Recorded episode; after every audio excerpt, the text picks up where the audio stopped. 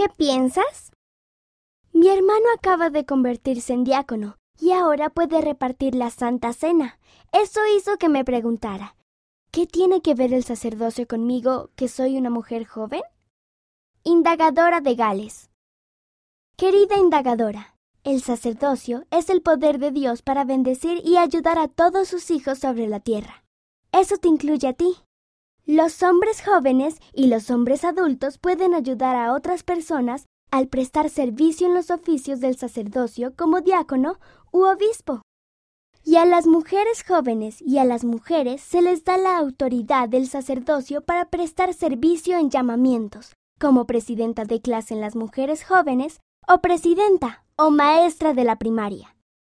Las mujeres y los hombres son igualmente importantes en el plan de Dios. No importa quién seas, tienes una gran obra que hacer. Amigos.